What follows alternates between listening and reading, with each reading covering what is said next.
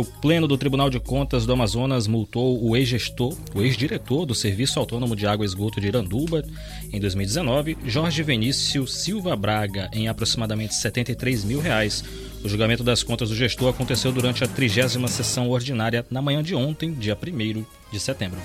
A reunião plenária foi transmitida ao vivo pelos perfis oficiais do TC Amazonas no YouTube, Facebook e Instagram além da transmissão em áudio pela rádio web Falando de Contas disponível no nosso site www.tce.am.gov.br. O gestor foi multado após análise e voto do relator do processo, o conselheiro Josué Cláudio, que identificou ao menos oito irregularidades na prestação de contas do ex-diretor do órgão municipal. Dentre as irregularidades apontadas, Jorge Venício Braga apresentou gastos elevados com despesas de tarifas bancárias, realizou pagamentos sem apresentação de nota fiscal, fracionou despesas avaliadas em mais de 20 mil reais não entrou nenhuma prestação de contas no exercício de 2019.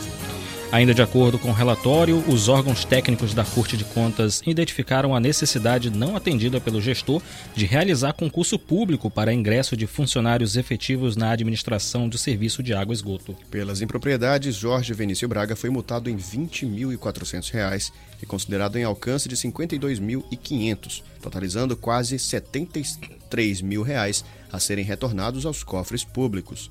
O gestor tem um prazo máximo de 30 dias para realizar o pagamento dos valores ou recorrer da decisão proferida pelo Tribunal Pleno. Ainda no decorrer da trigésima sessão ordinária, o Pleno julgou regulares, com ressalvas, as contas do ex-diretor do Fundo de Previdência Social de Beruri, em 2018, Francisco Oliveira Videira.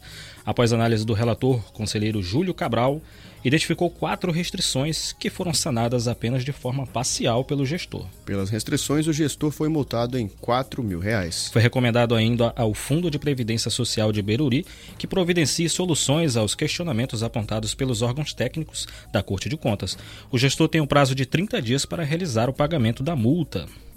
A sessão foi conduzida pelo presidente da Corte de Contas, conselheiro Mário de Mello, e participaram ainda os conselheiros Júlio Cabral, Júlio Pinheiro, Érico Desterro, Ari Moutinho Júnior, Yara Lins dos Santos e Josué Cláudio.